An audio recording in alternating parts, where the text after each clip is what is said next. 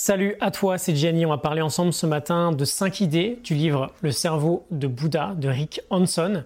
C'est un neurologue assez sympa, c'est aussi un professeur de méditation. Ce livre n'est pas du tout un livre sur le bouddhisme, il n'y a pas grand-chose de spirituel. L'idée c'est plutôt de voir comment, à l'aide des dernières découvertes en neurosciences et en psychologie, avec plus de 150 études très intéressantes, comment finalement le cerveau développé, surdéveloppé même de Bouddha, peut être accessible au commun des mortels, notamment avec l'aide de la méditation. C'est assez fun très instructif. On se base sur euh, la morning note du livre, la fiche PDF, je te la mets en description si tu veux la télécharger. Et on y va, 5 idées en 5 minutes. On commence avec la première, les trois autres fondamentaux du bien-être. J'aime bien dire qu'en termes d'énergie, de bien-être, de santé physique, on a une base assez solide à optimiser, nutrition, sommeil et mouvement ou activité physique. Mieux manger, mieux bouger, mieux dormir. Euh, l'idée de base venait de Tom Rath, l'auteur de Eat, Move, Sleep. Et Rick Hanson, nous parle de trois fondamentaux supplémentaires, plutôt liés cette fois-ci à notre santé mentale, la vertu, la pleine conscience et la sagesse. Et donc il nous dit, j'ouvre les guillemets, la vertu consiste simplement à réguler ses actes, ses paroles et ses pensées pour aider plutôt que de blesser les autres et se blesser soi-même. La pleine conscience procède de l'utilisation habile de l'attention portée au monde intérieur et extérieur. Et la sagesse est le bon sens appliqué, que l'on acquiert en distinguant ce qui fait souffrir de ce qui apaise et une fois la distinction acquise, en se détachant des choses qui font souffrir et en renforçant celles qui apaisent. Je ferme les guillemets. Vertu, pleine conscience et sagesse. J'espère que ce trio te parle. On passe à l'idée numéro 2, intérioriser le positif. Rick Hanson nous dit Ce que nous vivons bâtit notre esprit comme ce que nous mangeons bâtit notre corps. En sculptant peu à peu le cerveau, le flux des expériences façonne l'esprit. Je ferme les guillemets le flux des expériences façonne l'esprit. J'adore cette idée. Euh, le problème étant que notre cerveau retient beaucoup plus facilement les expériences négatives que les expériences positives. On a ce biais qui vient directement de notre évolution. On vivait dans un monde plein de potentiels dangers. On devait être au fait de la moindre menace. Et on a évolué en attirant le négatif. On l'attire comme du velcro et on repousse le positif comme du téflon. Et l'idée, c'est d'apprendre à rechercher consciemment ces bonnes expériences et à s'en imprégner, on veut intérioriser le positif. Il nous donne trois étapes pour y parvenir.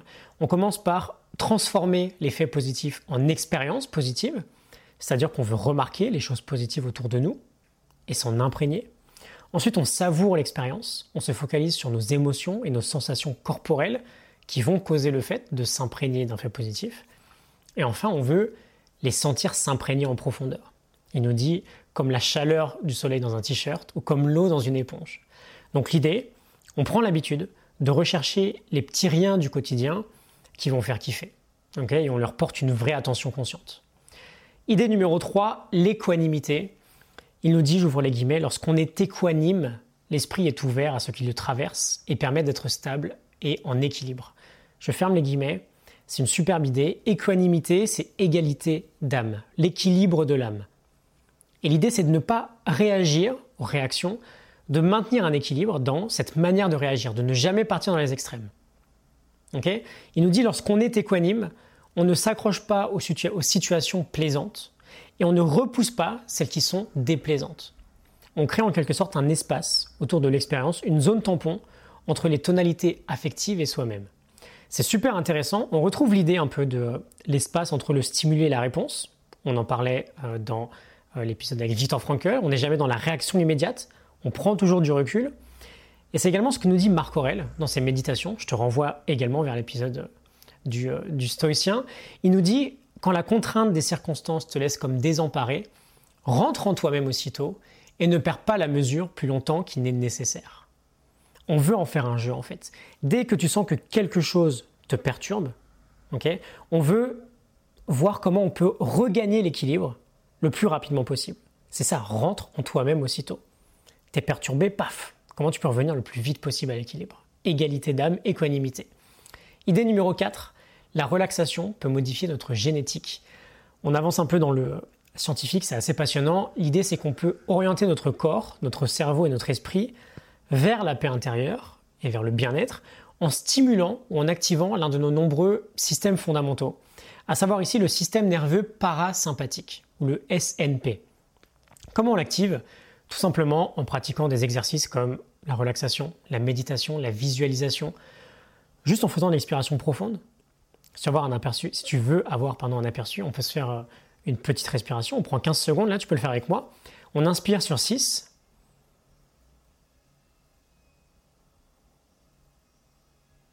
On bloque sur 2. Et on expire sur 8.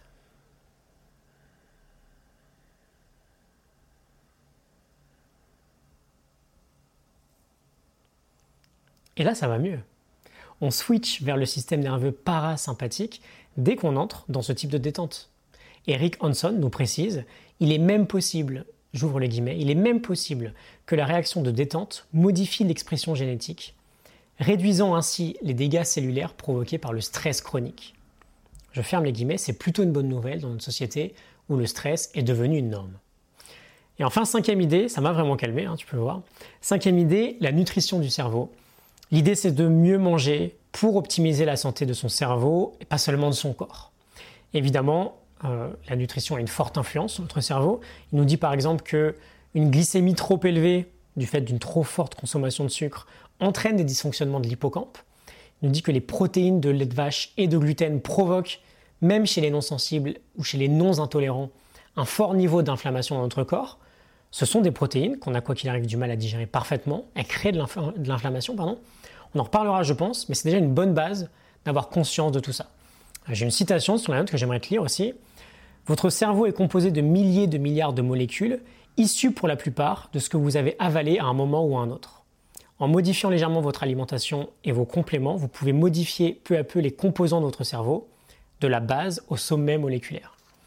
Voilà, je pense que ça peut être intéressant de rajouter ça. C'était cinq idées du livre, euh, du livre Le cerveau de Bouddha de Rick Hanson. J'espère que ça te parle, que ça t'inspire.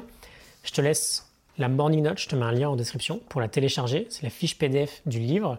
Et je te retrouve demain pour un nouvel épisode. Excellente journée à toi. À demain. Salut.